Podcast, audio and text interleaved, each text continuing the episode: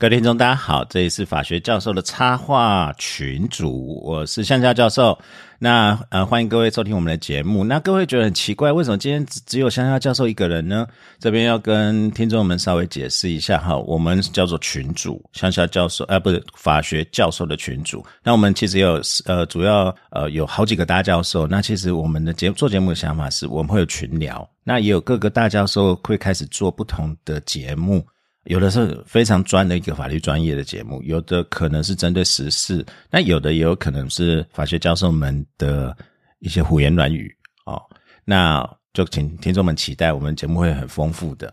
那我是向下教授，今天这个单元就是向下教授的胡言乱语哈。那今天特别录这一集非常赶，这个是呃，我们现在时间，我现在录音的时间是啊，台湾时间二零二零年的十二月十号早上。啊，早上这个是临时录的，为什么？我们今天呃，最近有一个在美国一个很大的一个法律新闻，想跟各位分享哈。那呃，各位最近也有在看到脸书上，在在很多人都在分享这个德州最高法院联合美国好几十个州，现在要控告我们的四大摇摆州的选举的结果可能违宪。哦，那他呃，现在跟进了十七个州。好，那。呃，这个 有选举还没选完吗？那这次选举，美国大选的选举是我看到有史以来台湾人最关心的一次选举哈。那这个很多人在讨论了，那台湾就是喜欢呃很关心这个事情啊，我没有任何 negative 的想法哦，呃，关心都是好事啊，哦啊，只不过这个美国这个事情也的确值得我们关心，因为这是呃这次选举开创很多历史上都没有的事情。OK。那大家以为选举完了没有？就跟我有一个学生，他是川粉，川粉，哦，然后我就说，哎，这个这个选举应该结束了，要死心了。那我那个学生就说，不，他相信川普，川普绝对不会让他失望。哦，也的确啦。那这个是最大最近进来的新闻，十二月八号，德州的检察总长，好，其实这个叫 Attorney General Ken Paxton。好，那向美国最高法院提起诉讼，指控啊，那四个这 对于专门来讲背叛的摇摆州，Georgia、Michigan、Pennsylvania 跟 Wisconsin，他们的选举有很多的问题，舞弊呀什么的一大堆问题，应该违宪哦。然后呃，德州提出这个这个诉状以后，然后现在大概呃，Republican 共治的十七个州。也跟进啊，站下说，对，我们要告这四大摇摆州。那呃，媒体下的标题很耸动了，美国内战开打了吗？呃，对，这次其实选举真的是 very divided 哈的撕裂美国社会，也撕裂台湾社会蛮深的哈。OK，呃，然后这边媒体下蛮多标题，这个史无前例，对，的确是史无前例。那是不是内战开开打？那是不是这十七个州跟川普大统领，然后现在开始在最高法院开始告了？是不是代表说，哎，要翻盘了吗？OK，这个这是今天我要跟大家聊的，赶快来跟大家聊的一个问题哦。这也是呃，来赶快跟大家 update 这个时事啊。好，我先讲结论呐。呃，我认为这个诉讼的确很有这样政治价值跟新闻的呃媒体的动员力，但是如果从法律实际的诉讼来看的话，我可能认为是呃会不会过，可能比较困难一点点哦。那有很多外媒都在讲这是 long shot，就是 long shot，就是你从底线要射三分球进去，或者你要从。本垒要打接场外接呃场外全垒打一样，呃很多媒体会说这是个 long shot，那很也有一些媒体就讲的直接啦，这诉讼叫做新闻稿诉讼啦，对啊，哦那我我我赶快这嗯十二月八号美美国时间十二月八号就十二月九号，然后昨天那我稍微看了一下所有的东西。呃呃，乡下教授虽然住在乡下呢，好歹也在美国念过一段时间书，也是美国好几个州的律师执照的资格哈。呃，我就填我我就浅阅一下来跟跟大家分析一下，到底这件事是怎么一回事。当然，我不能回答说，到底美国最高法院会怎样。诉讼永远都有不一定的结果。我先说，我没有得不压，我没有说谁赢谁输哦。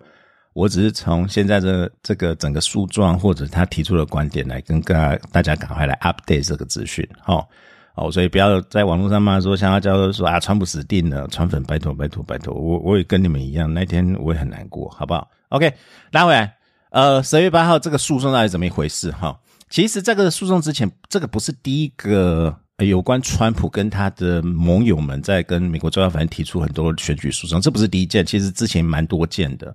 那之前那几件，其实各位很意外的，可能没有发到新闻。美国最高法院都不愿理他们。哦，现在大家会讲美国最高法院九个，然后川普又补提了一个呃一个保守派大法官，所以保守派现在六比三。那川普这个场内场外都是我的人，应该诉讼上是很有利这个。最高法院变成美国共和党开的，但是其实到现在为止，其实没有他们呃这个选举诉讼在最高法院没有一一个进去赢过。那这个会不会过，我不晓得。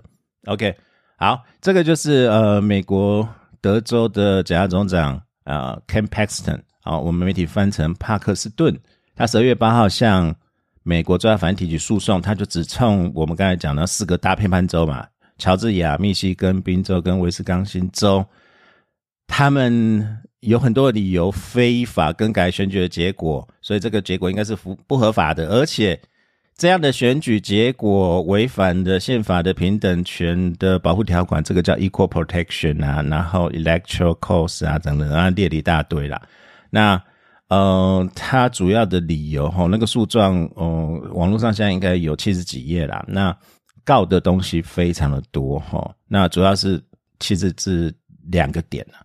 两个点，第一个就是这四个州，它的投票规则跟过程都有很多的差异，而且很多舞弊。那这个部分是造成选举结果有点问题。再来，这些所谓的 absent vote，它的开票的状况，呃，它并没有经过州的立法机关，这些州立法机关同意，只是一个行政上的处理。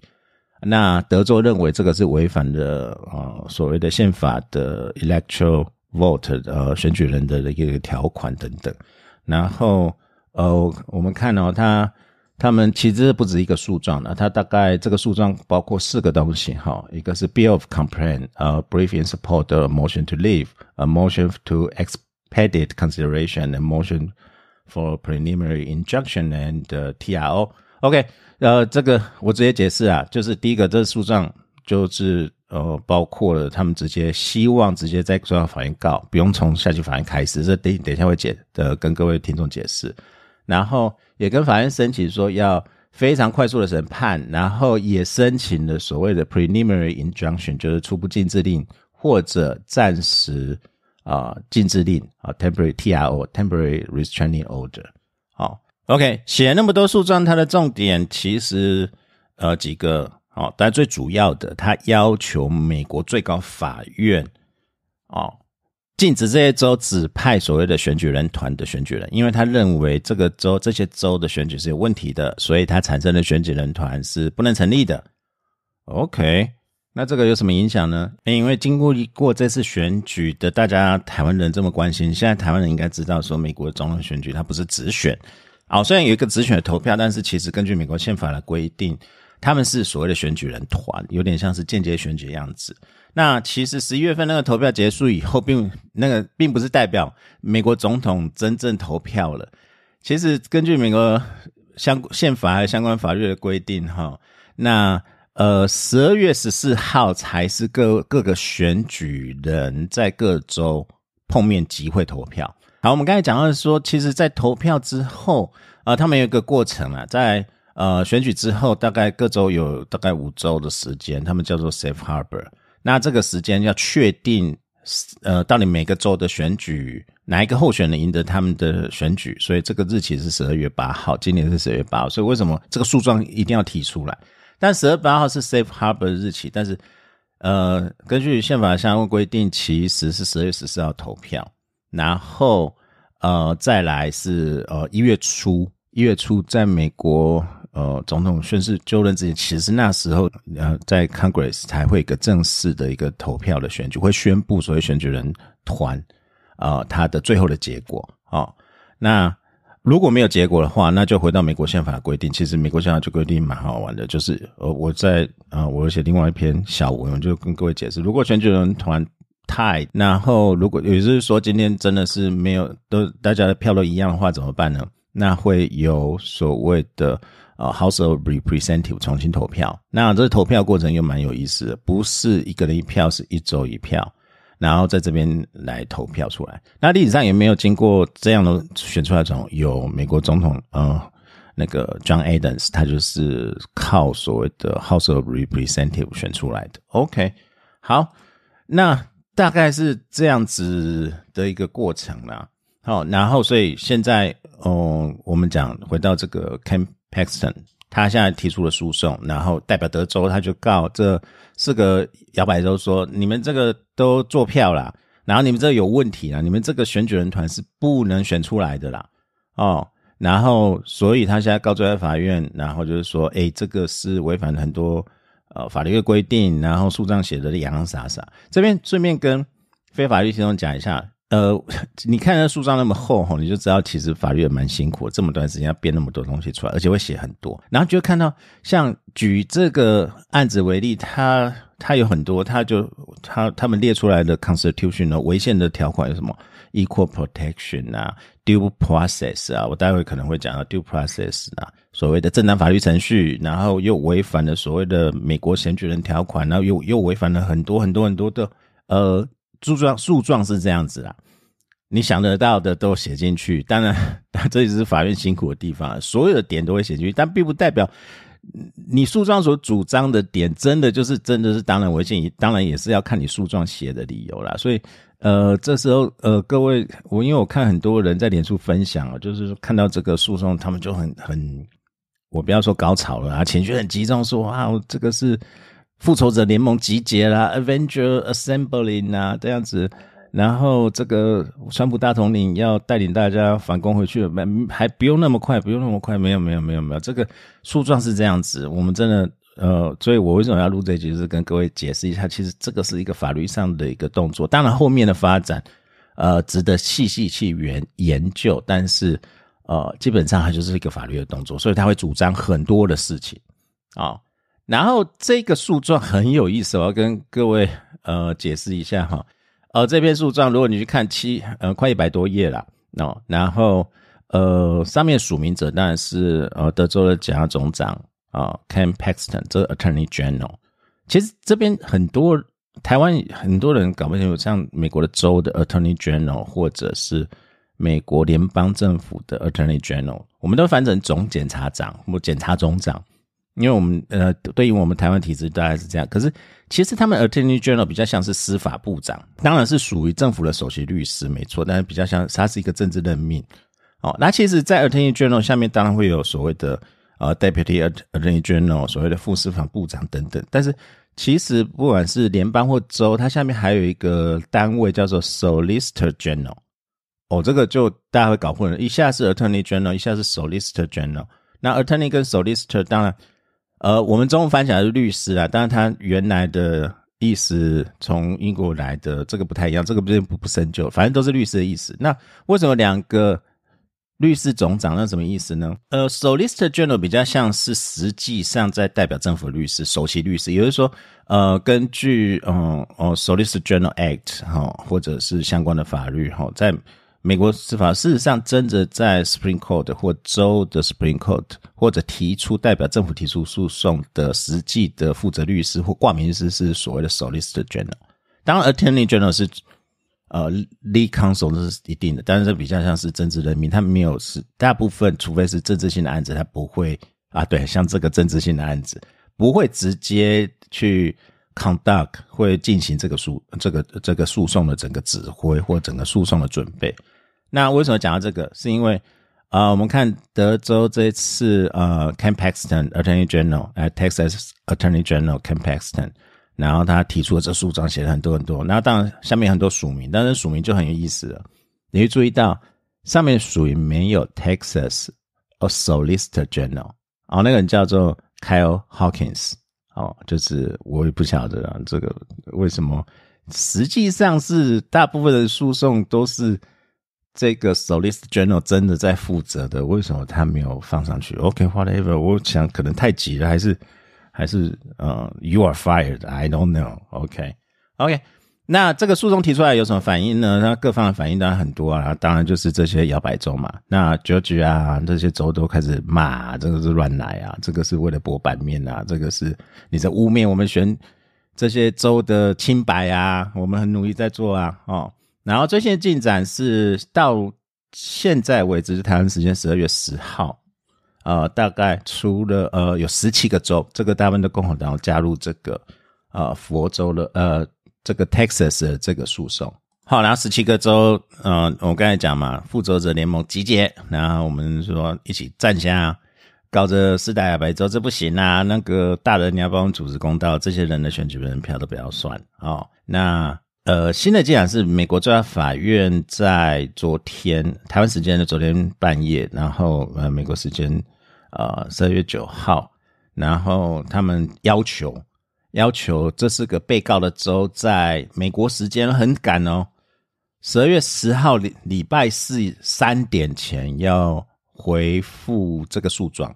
OK，然后我就又看到很多很多乡民就又高潮了，说哇，这个这个美国最高法院想要翻盘了，然后这个川普大统领，这个我说 OK，呃。我我会比较平常心看待，当然比较 unusual 一点是没有在法院在 在他们的 Twitter 还是脸在他们线上直接直接发布这个讯息，然后要求。但是我不认为这代表美国最高法院就是说逼着说，哎，这个这个案子他们要要要做了还是怎样？这案子呃会不会庭审？待会我会讲这个 original jurisdiction 的问题。好。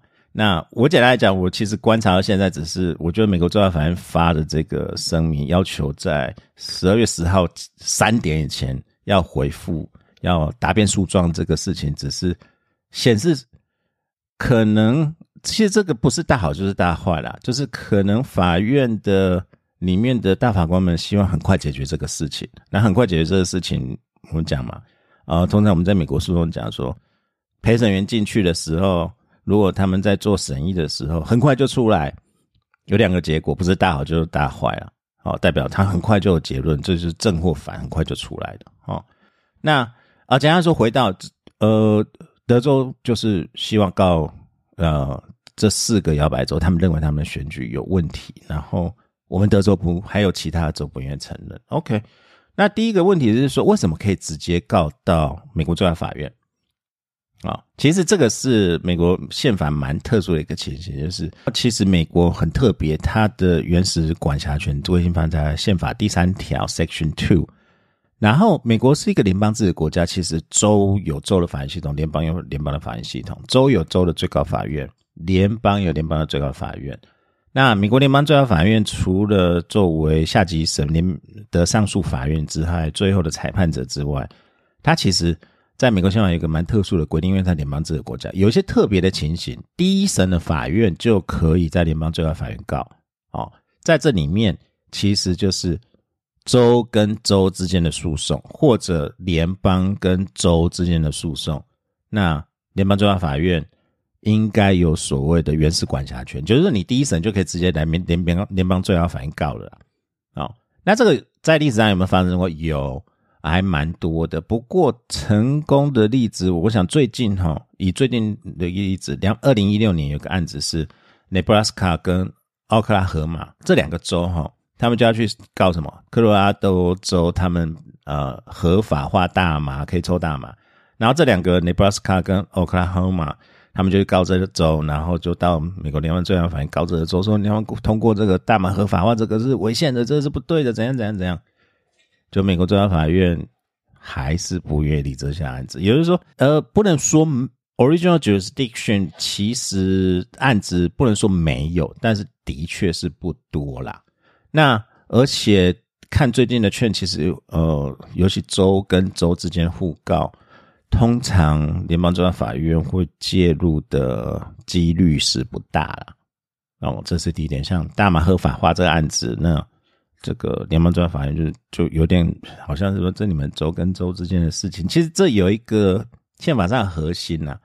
因为美国是一个联邦制的国家，其实大家可能搞不太清楚，像我们台湾就是呃呃中央跟地方嘛，那我们中央跟地方偶尔会有口角，会有冲突，但是毕竟是一个一体的关系。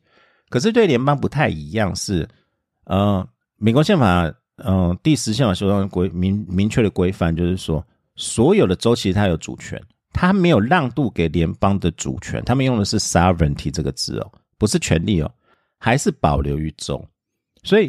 其实某种程度来讲，联邦主义它并不是无限扩张，也就是说，有些州自己的事情，你想要自己管，其实联邦是不能去介入、不能去管的。这是美国宪法一个特点。但是一个另外一个矛盾点就是，在近代历史中，其实各位如果去看美宪，其实美宪很困难，就是它一直有一个核心，就是联邦主义，就是 federalism 这个问题。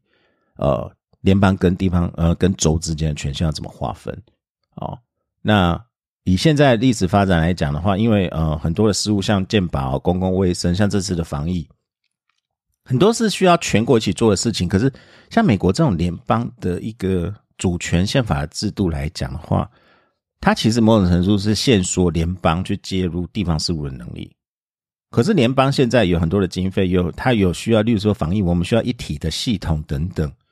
可是州其实以宪法宪宪那个法律的架构来讲，联邦是不能强制要求他做些什么的，除非这些权利是明白记载在美国联邦宪法里面属于联邦的权利。也就是说，我们常常讲 Article One 它的列举的事项，有国会可以立法事项，这边大部分会属于联邦的权利。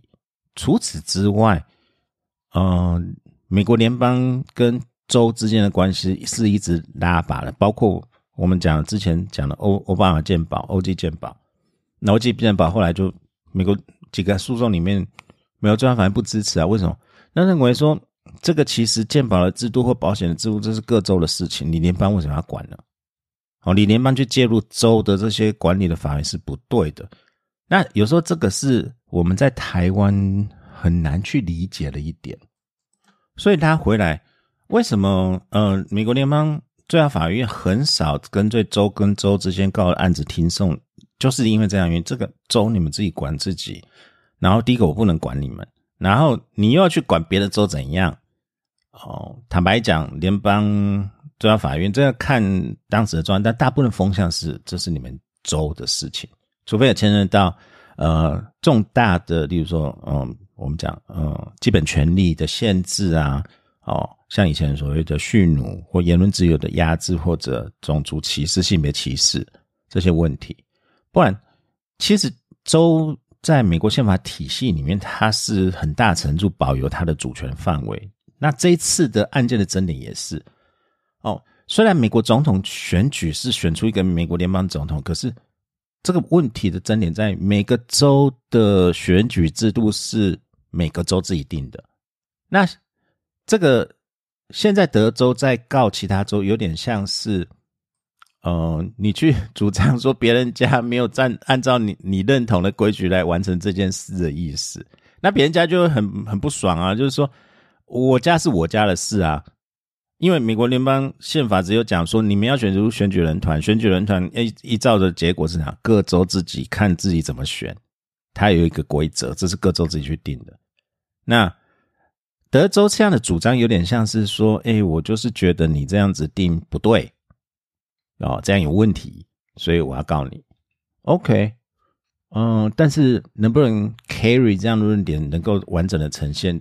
它其实有个重点，是不是因为你的州的规定跟我认为你有问题，而是你必须 demonstrate，你必须有证据证明说你这些规定是触犯了、违反了哪些联邦呃宪法里面所规定的基本条款里面的一个是具体的事项。而且要跟美国最高法院过去的长久以来的判案例法要一致，只有这样才能去成功去证明这一点。OK，那这是州跟州之间的问题。那我们现在拉到下一个，嗯，我这边是既法谱又专业啦。那我现在很临时，如果没有准准备很很法谱的东西，但呃，各位呃，bear with me，OK。那我第二个要讲的是是宪法诉讼 standing，standing，我们这边讲的是。台湾会翻成诉讼要件或当事当事者四个哦，我觉得这也是一个问题，就是说有时候英美法，因为我本身有教英美法，也有教法学英文哦。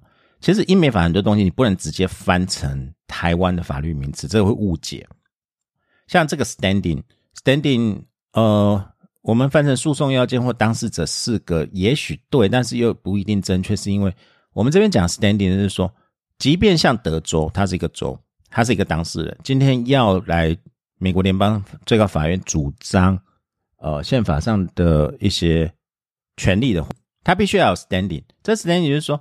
每一个原告，其实你这样要来来法院告的话，你必须先证明第一个，你真的有受到损害，啊，injury in fact，哦，那这个 injury 又是真正 legally protect interest，就是法律上真正保护的权利。那这些 injury in fact 这边就就就可以才拆成哦，你。你这边你必须展现出你真的受到损害，跟你所指控的行为中，当然有有一个因果关系。好，然后然后这个损害是确实的。好，你可以确实主张说，哎，我这个损害在哪里？从谁谁谁的行为，就是对方啊，被告很坏啊，然后他做哪些事造成我这个具体的损害？这个行为跟我的损害之间有一个关系，我有要证明出来。但是除了这个以外，你还要再证明你的 standing 在宪法上 standing 或一般联邦法院 standing 是，你还要去证明说，好，即便你有这个损害，这个法院的如果对你判决有利的话，能够 redress the injury，能够呃填补这个损害或者救济这个损害。OK，这我们称之为 redressable 呃 doctrine。那这只是一个基本当事的四个，其实哦在延伸。除了这个 standing 以外，所谓的 injury effect，那 redressable。另外，我们在宪法诉讼里面会常常看到一个要件是，这个案子必须是有 ripeness 成熟的案子，也就是说，到底这个诉这个争争议这个伤害有没有可能会发生？你不能告一个可能不太可能会发生伤害的事情，你只是想说要避免而已。哦，你必须向法院证实说，哦，这件案子是真的会发生的，已经发生了。它是一个 actual controversy，它是一个真正的一个争议，而不是说它可能会变成一个争议。另外一个要叫做 mootness，mootness 这边中文很难去翻，也就是说，你必须去证明说这个案件我们在诉讼过后是不是原来的诉因已经理由消失了，然后就是告一告说，哎，其实后来哎你也没有受到损害的，或者你就升官了，就念书了。这个 mootness。呃，之前发生很多就是那个 affirmative action 的案子哈，我不要讲那个呃 Rovers Way 的 Mootness，那会进入一个误区，那个是在宪法上很麻烦的一个地方。我讲那个 affirmative action，就是很多人会去告美国大学入学、名校入学有所谓的 affirmative action，这个在中文要怎么翻？呃，叫积极辅助入学。他们简单来讲就是说，我们希望好的大学大概都要考虑到各个群体啊。然后各个群体，包括黑人啊、少数族裔啊，都能进来。然后你这些社经地位不好的人，如果不能进来的话，这个大学又太优越了，只有单一的，这个很浪费。所以我们支他们大学有 affirmative action 就支持说，哎，那少数主义要进来，我会保留少数主义的保留名额。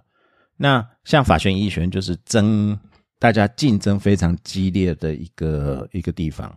哦，美国的家长跟我们台湾亚洲差不多啦。那小孩子能够念法学医学是最好的。哦，当然我们讲说数学不好才去念法学院呐，数学好一点念医学院也是啦。对，的确，我我认识法院，包括我在内，没有一个数学好的。OK，那我刚才讲 affirmative action，那 affirmative action 就是怎样？呃，这些法学医学院那有保留名额给所谓少数族裔，那很多的白人，甚至其实现在常常在讲 affirm affirmative action 在。呃，西部的加州有些名校是针对亚裔啊，哦，亚洲人太会念书了，所以 这个要排除。那呃，有些人就没办法进去啊。有些申请法学医学院，他说啊，因为你们保留名额，让我不能进去，好，我告，然后刚好就告啊，哦，那这是你的权利，然后就开始一连串的诉讼。那诉讼当然有时候会说，那我先假处分，我一边在告，法院还没还我公道钱，你先让我入学。那学校有时候就说 OK 啊，那你来念啊，那念到以后。通常这个诉讼都要两年三年，然后有时候法院判决一直进到呃最高法院的时候，那其实啊，当事人都念毕业了啊，不念毕业还要告什么？那这个就是 mootness。那原来原来告的 原来告的理由已经消失了，你都已经念毕业了哈，你也没有受到损害的，你都顺利毕业，那就算了啊啊。这个是一个简单的例子啊，那实际案例它会有一些具体的情形。OK，所以我们刚才讲 standing ripeness 成熟度 mootness，你的法院的呃你在诉讼的这种理由要要要要要存在，它不能消失。那最后一个叫做 political question doctrine，也就是说，今天这个宪法案件你还有排除的一个条件，说这不是一个政治问题。如果政治问题的话，你不要叫我们法院帮你们解决政治问题。虽然美国虽然法院有时候只会偷渡很多政治，包括我们台湾的这个很难避免了，因为法律的判断、具体案件判，尤其在宪法价值上的判断，的确是会考量到某种程度来讲，会反映某种程度的政治取向或意见或偏好。那这个是我们讲大法官们也是人，然后其实所谓的法律，某种程度当代的法律会反映所有所谓的所谓的价值观的选择。OK。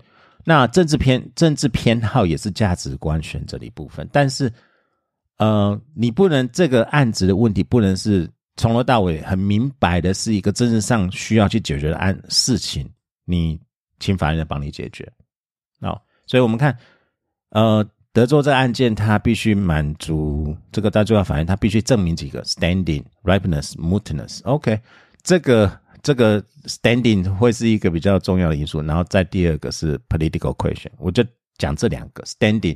呃，如果这案子变成德州，他必须要要主张什么，在 standing 里面，他必须跟法院证明说他会受到伤害，他会受到伤害，由于这四个州选举，不要说舞弊啦，也就是他的规则，我他有点问题，然后里面出了一些问题，造成。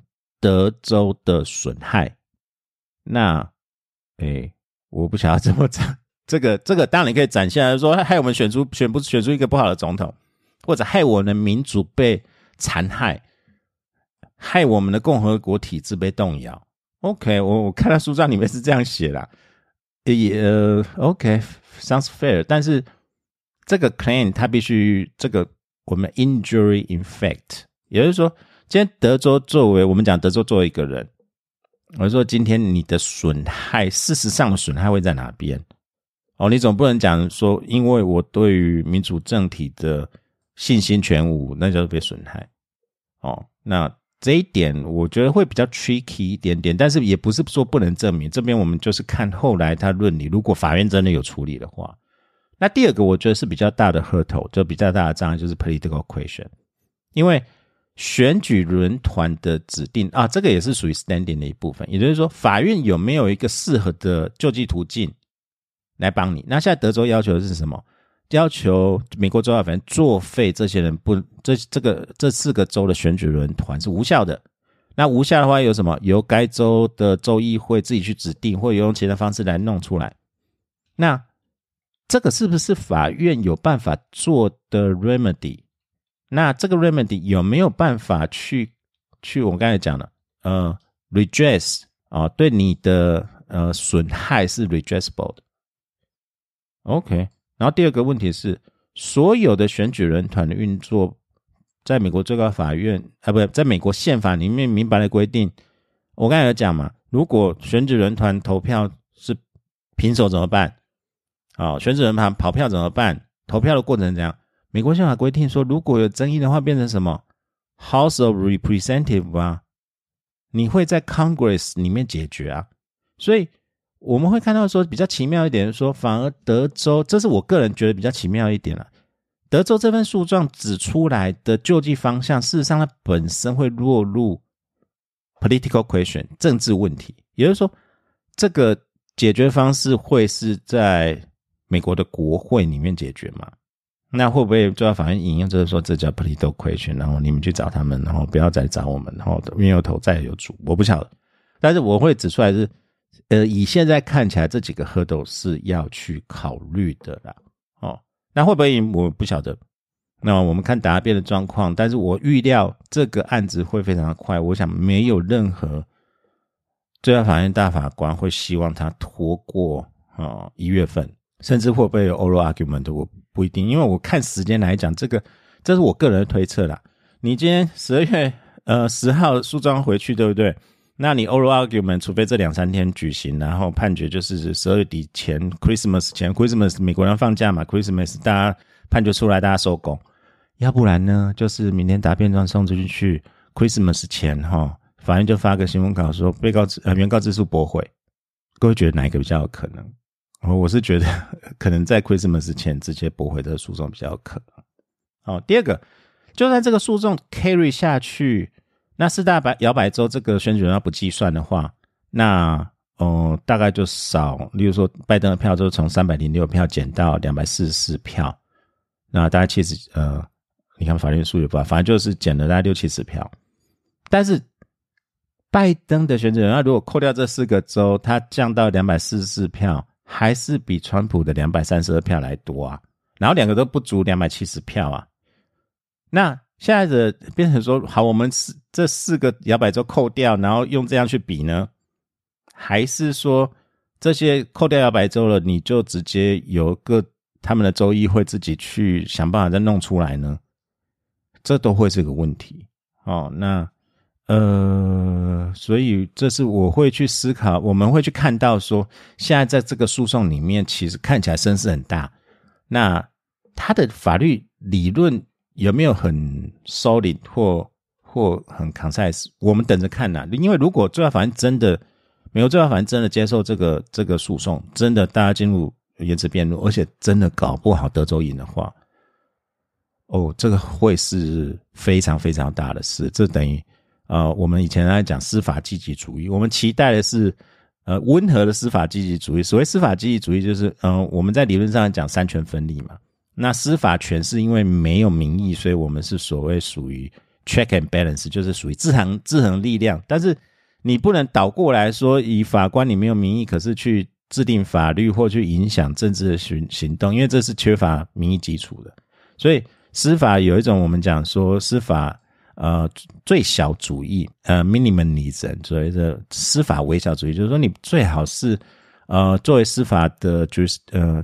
jurisprudence 的话，你最好是不要去干涉这些这些政治上或者社会上的事情，你以一个保守的方式做一个制衡。那如果今天美国最好就是说，这这四个州的票不算数，重选或者指定要怎么选，这个会会对所谓的权力分立这个原则产生一个很大的挑战呢？哦，这个是我认为。呃，这是我认为最不可能状况了。但是如果真的出现这个情形，第一个，美国的宪政体系这个会真的会变成他们的不叫宪政，呃，不，我们常会讲宪法时刻，不是宪法时刻，那叫宪法危机时刻，好不好？然后第二个，美国的分裂，如果真的这个案子成的话，美国分裂会越来越严重。那呃，我个人是不乐见这个方向前进的，因为其实美国的选举是这样子啊，我觉得。呃，包括布什跟高尔那一次，那一次也是也是打到最高法院，然后最后法院一锤定音，然后高也不再争执。为什么？因为美国两党非常的成熟嘛。你你现在闹得越僵，因为两两年后还有其中选举啊，四年后还有一个总统大选呢。你现在如果全部压下去，跟他乱起来，跟他反对到底的话，两年后要不要选？其中选举要不要选举？四年后的总统大选要不要选举？好了，就算你川普大统领这个很不服气，一撸到底的话，啊，号召川粉这个，我们就革命好了。但是你的共和党盟友两年后要选举啊，大家会跟着你吗？不一定。哦，四年后你有的要选总统啊。哦，对啊，搞不好拜登那时候，嗯，对不对？我们常很担心拜登选上以后，仅很短时间就不能逝世嘛，对不对？哎，不能逝世这个。就就不能执行职务了啊！不能执行职务，因为各种原因不能不能执行职务。我没有揍他，我说有可能哦，因为他年纪总是比较大，身体比较不好了哦。那搞不好共和党就有机会啦，对不对？很多人会这样看呢。所以呃，这一件案子我没有那么兴奋呐。哦，除非成真的话才很兴奋，那那美国也差不多毁了啦。哦。那我认为，我同意那个我前面讲的结论。我认为这是一个标题很耸动、很有政治呃，是我们我们标题耸动的新闻点的一个新闻，但是这个诉讼我认同啊，可能就是一个新闻稿诉讼。OK 啊，今天很短的时间没办法跟大家讲的呃太多，那也也比较长出一点，如果有不足之处也请原谅。那也拜托大家支持我们节目。那有想听什么样的节目，对我们节目有任何的意见，我们粉丝团就在我们节目的资讯栏下面。然后谢谢各位，然后拜托继续支持了，谢谢。